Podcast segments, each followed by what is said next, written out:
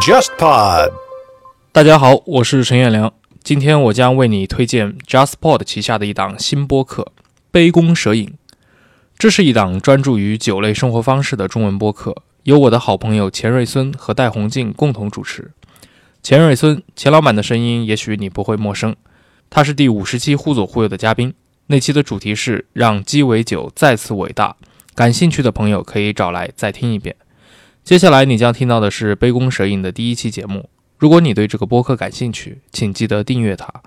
杯弓蛇影，舌头的舌，过瘾的瘾。那么，就让我们请出钱瑞孙钱老板。听众朋友们，大家好，欢迎收听《杯弓蛇影》，我是钱老板。大家好，我是伊恩戴宏静。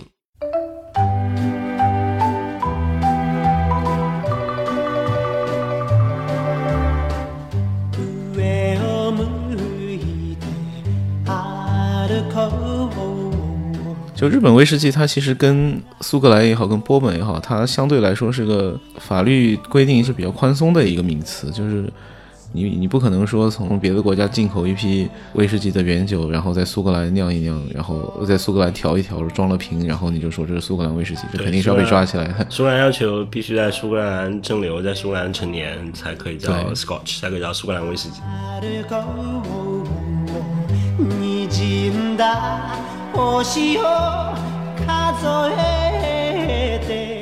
我们喝的这个酒呢，叫工程侠。为什么喝不到呢？因为它在辐射区，中国不准进口。然后工程侠，如果大家有机会去那个仙台，它在仙台，你可以坐个什么巴士或者租个车过去，就仙台过去来一个多钟头。但我们喝的这个叫 Sherry and Sweet，雪莉和甜。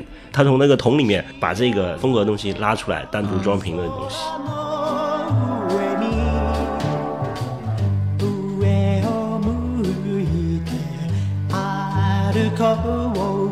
关于日本威士忌，还有一个挺重要的事情啊，就是大概在二零一四年，三得利收购了美国的威士忌巨头金冰公司，当时是烈酒史上最大的一宗收购案，感觉不像是这个三得利这种日本企业能会干出来的事情，对。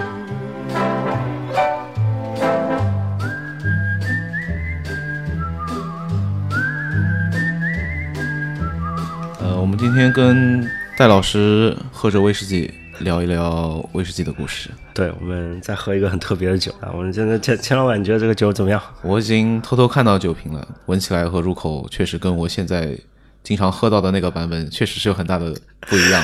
来来来，我们碰一下啊！我们喝的是一个在上海的街边的便利店就买得到的威士忌，叫角瓶啊，那个三三得利旗下一个相对比较入门的威士忌。但是 我们今天喝了一个很特别的酒，一个朋友送给我的，这是一个八十年代的酒，三四十年之前的版本，对，这种昭和年代过来的感觉，那个也水位已经下降了有一点，但但那个保存还相当比较相对比较好，蛮好喝的。喝着酒瓶，我们就聊一聊日本威士忌的故事。可能很多消费者也会已经留意到，这也很多年的事情了，就是现在大家越来越喝不起日本威士忌了，以前。就是喝白粥啊、山崎啊，感觉也是一个挺常规的事情，常规挺日常的一个事情。现在两三千块钱就就就一瓶就下去了，就大家觉得，哎，是知道是什么时候变成这个样子？我我拿出了我的我的手机查了一下，现在在京东上面我查了一下，白粥一九七三，现在的零售价钱排在第一位的是七百四十块。三年前，两年半前，我在亚马逊当采购的时候，我还卖过呢，大概两百多块钱。一九七三还是个无年份的，对对。就我我记得我一四年左右买白粥，大概白粥十二年，大概三百多出头左右，就拿来不珍惜，就拿来喝了，对，拿来兑苏打水喝掉了。现在在普通的日本料理店里面就。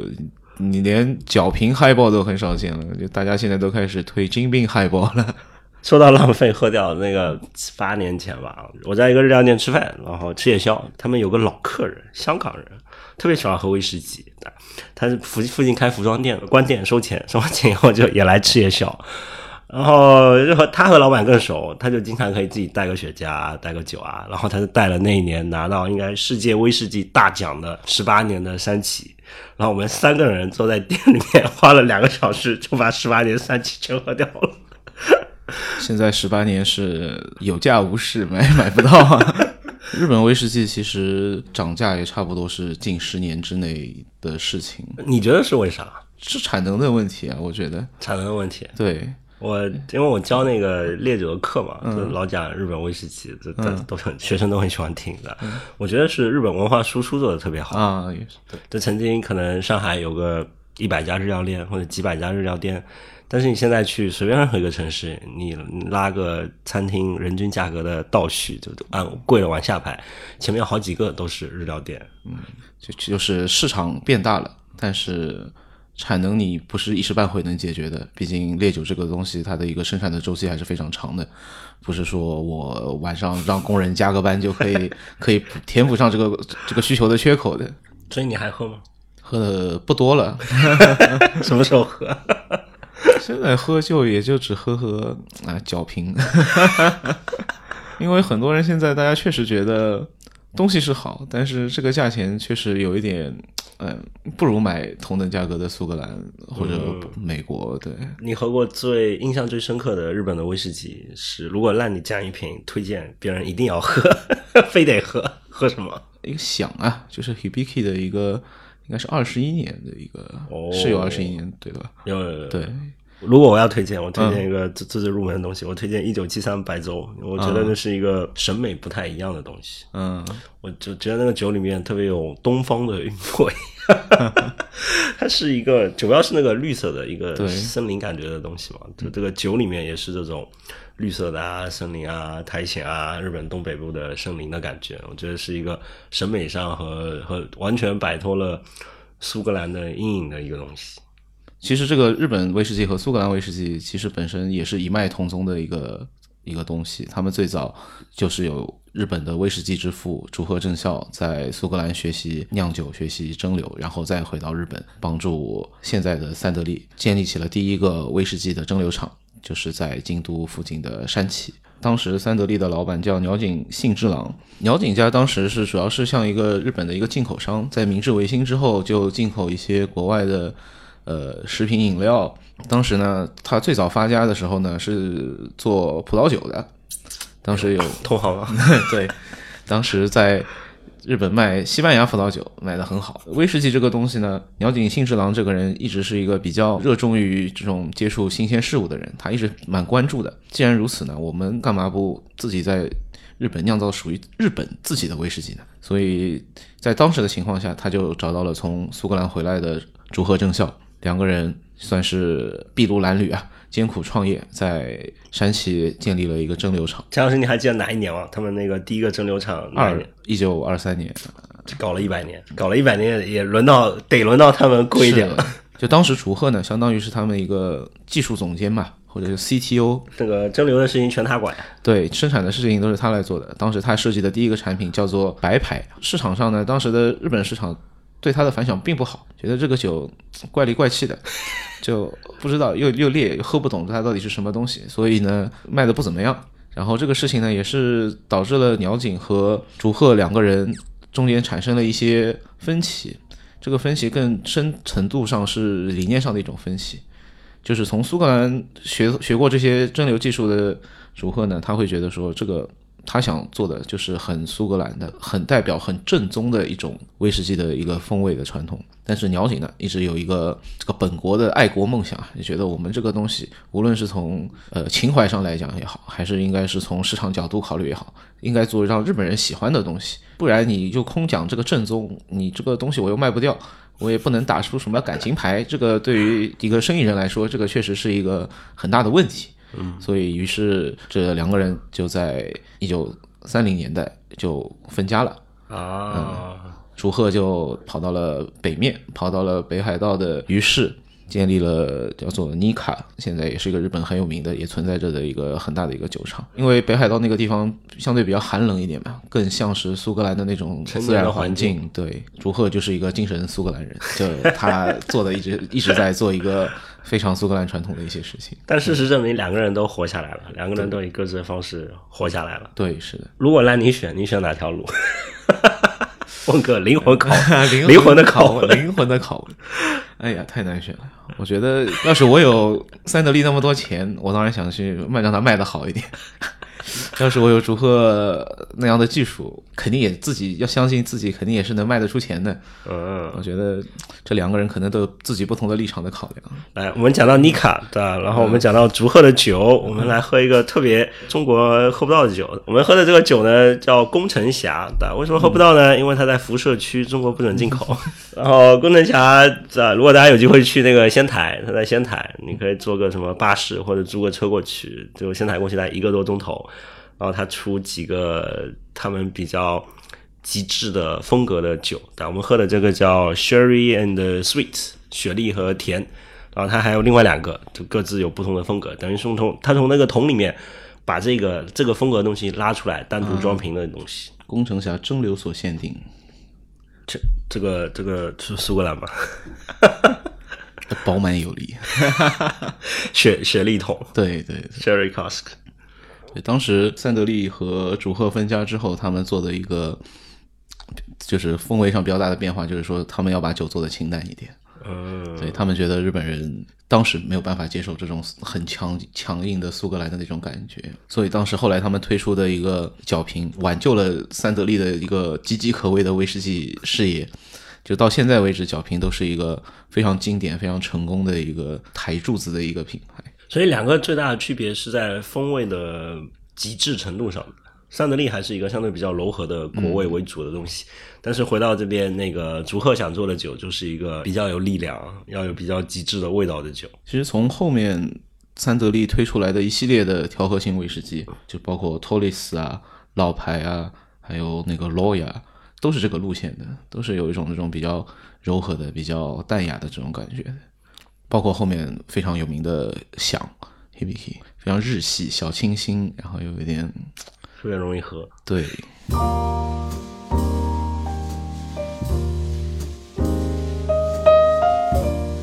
我很喜欢这个电影叫《迷失东京》，嗯，里面其实讲的就是一个好莱坞明星带着他的这个伴侣到东京来给。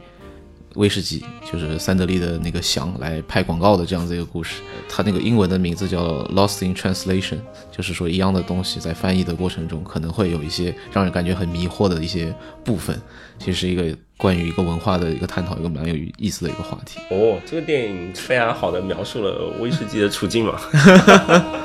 嗯。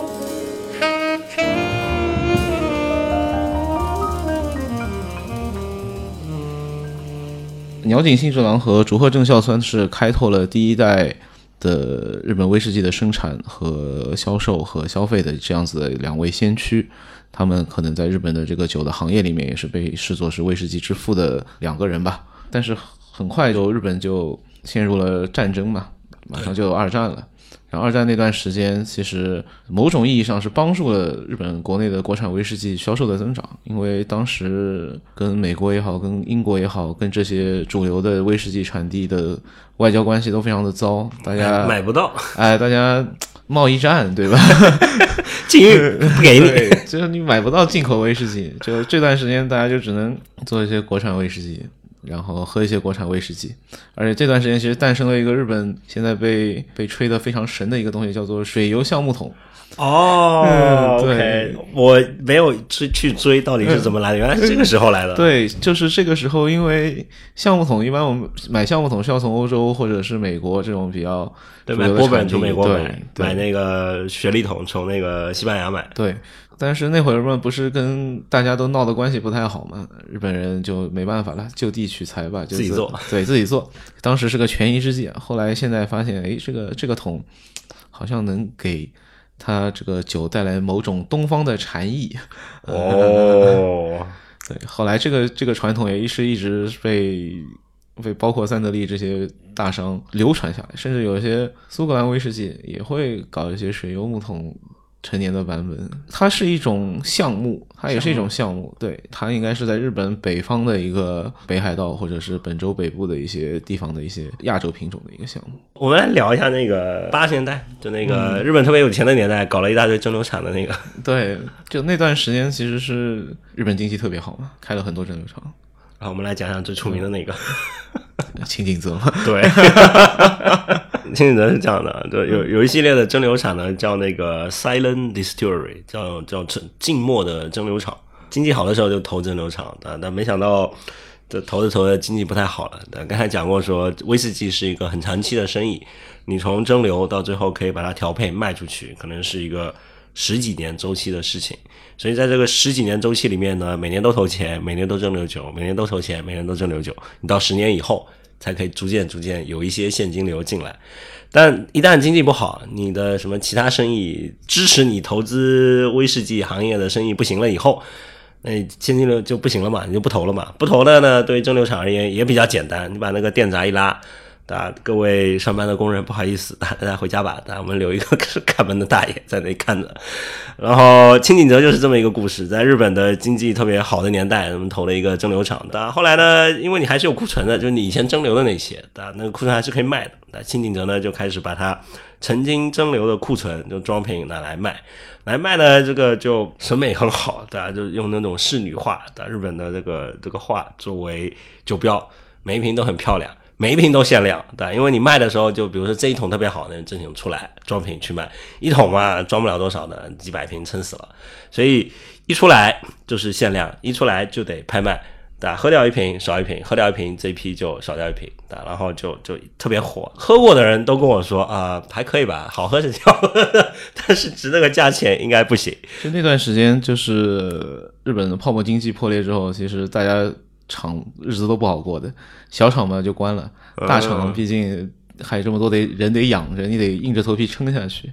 就当时三得利就干了一件现在看来特别具有战略思维的一件事情，我要把威士忌卖到居酒屋里面去。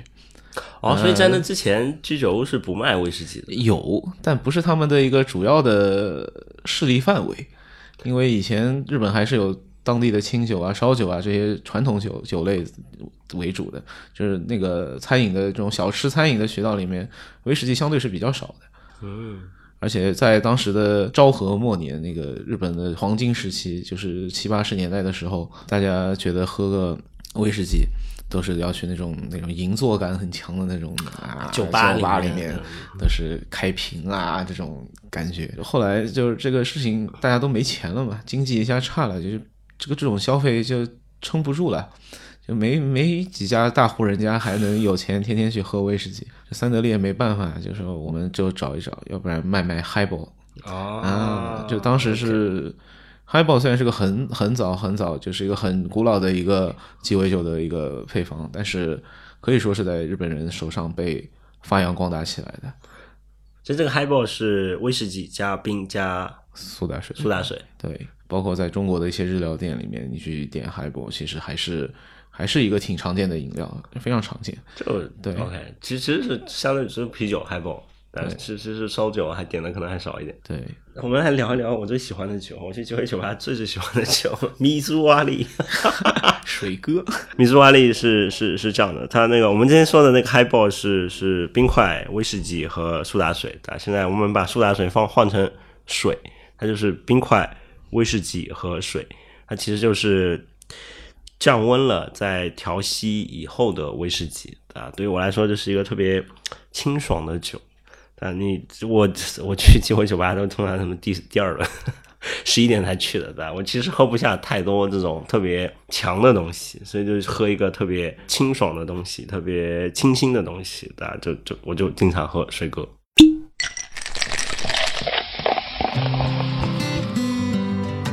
本期杯弓蛇影为你推荐的就是伊恩刚刚提及的迷珠瓦里，也就是水哥。水哥指的是在威士忌中加水稀释的一种喝法。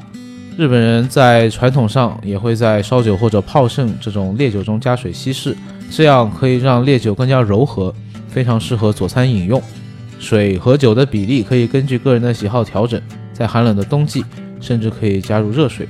这种做法也被称作汤哥。根据选用的不同的威士忌，水哥可以表现出基酒独特的风味特质。关于日本威士忌，还有一个挺重要的事情啊，就是大概在二零一四年，就是三得利收购了美国的威士忌巨头金宾公司，当时是烈酒史上最大的一宗收购案，感觉不像是这个三得利这种日本企业能会干出来的事情。对，对，感觉这个应该是那种什么迪亚吉欧啊这种，特别特别欧欧美做派的资本运作特别多的公司做的。对，这当时其实挺让人挺吃惊的。这其实也挺像很大程度上是丰富了。它下面的一个一个品牌的一个阵列吧，其实包括从从低端的到高端的，从美国的到苏格兰的，现在它可以说他们的有世界各地的这些资源在这边。所以对于三得利来说和这些品牌来说，这都是一件正面以及好的事情。我觉得可能唯一一个他们没想到的事情，就是他们把日本威士忌可以卖到美国去之后，发现美国人都挺喜欢的，然后导致。就导致他们的 更贵了，就导致他们的货就更不够了。他们手上有我最喜欢的 Single Malt 的品牌波梦，波梦，波梦，对我特别喜欢十八年，就是普通十八年。然后现在他们，呃，日本威士忌紧俏的时候，他们就可以在日料店里面推金冰嗨波，算是对他们的一个产品缺货的时候，可以拿一个替代的品来补偿一下的。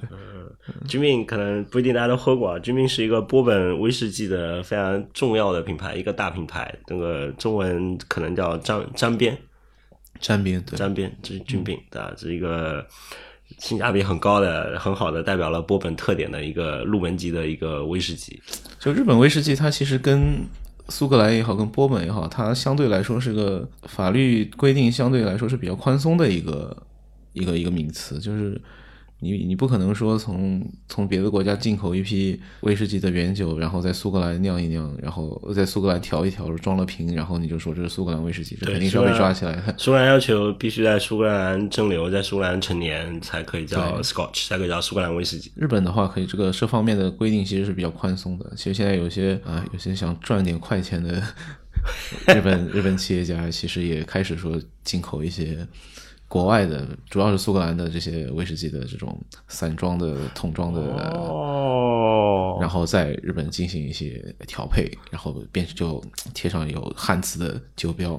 那啊，这这可能属于中招的人士之一了。我在香港机场就买过，香港机场特别多，每次去都看到新的不一样的，就就手痒就买了试了。原来如此，对。这个我我始终觉得文化输出是日本做的特别好的一件事情。你看中国讲鸡尾酒吧，上海可能我们找一我们还能找到一些比较出色的美式的酒吧。Speaklow 是一个是一个日式为核心，然后有一些可能比较现代的元素进去，对，有一些现代的米其林餐厅的元素进去，有一些美式的元素进去出来的一个酒吧。然后唯一一个我觉得没有那么日式的是那个 Union Trading Company，啊，是一个比相对比较美式的。但是除此之外，剩下你能讲出来的，讲那个什么 Constellation，正儿八经讲日式的，什么 X Y Z 日式的，然后 Papaya，啊，也是相对比较日式的感觉。然后你去了外地，你去什么武汉，你去什么杭州，你去南京，能拿出手的 机会酒吧都是。日式的，就日本威士忌卖的这么好，和这个文化输出是有关系的。日式威士忌酒吧你不卖日本威士忌肯定是说不过去的，你肯定会买，但你肯定会去讲，肯定也是你最熟悉的产品之一。然后从上海的一百家酒吧发展成中国的两百个相对主要的城市，每个城市里面可能都有个。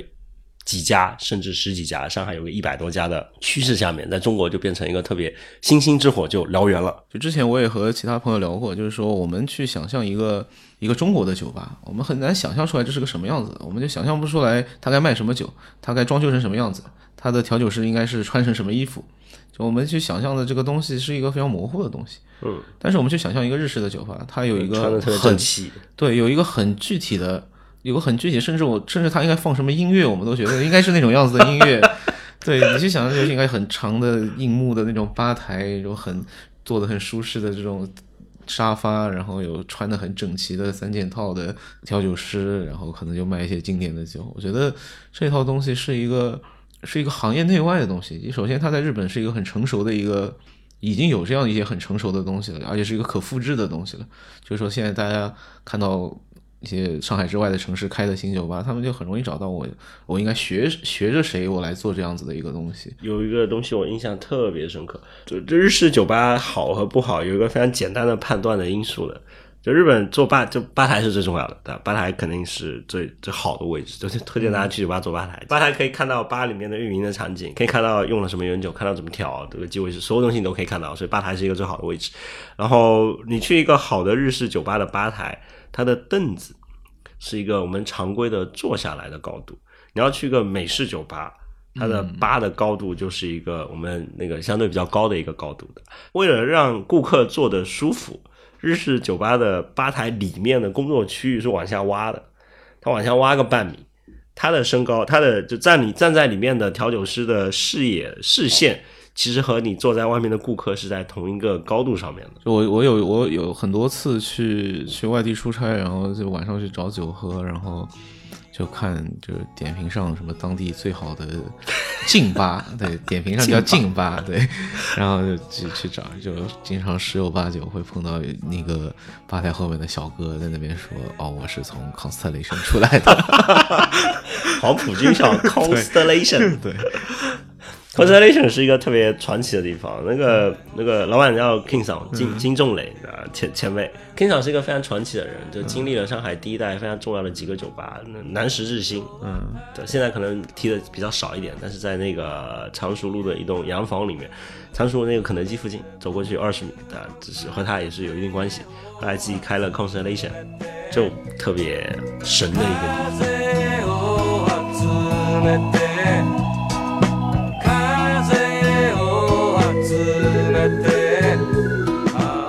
那感谢大家今天的收听，也感谢戴老师，谢谢钱老板的邀请，非常高兴可以在这里和大家分享一些对于日本威士忌以及威士忌行业以及喝酒这件事情的乐趣和了解。好的，那听众朋友们，我们下期再见，下期再见，拜拜，拜拜。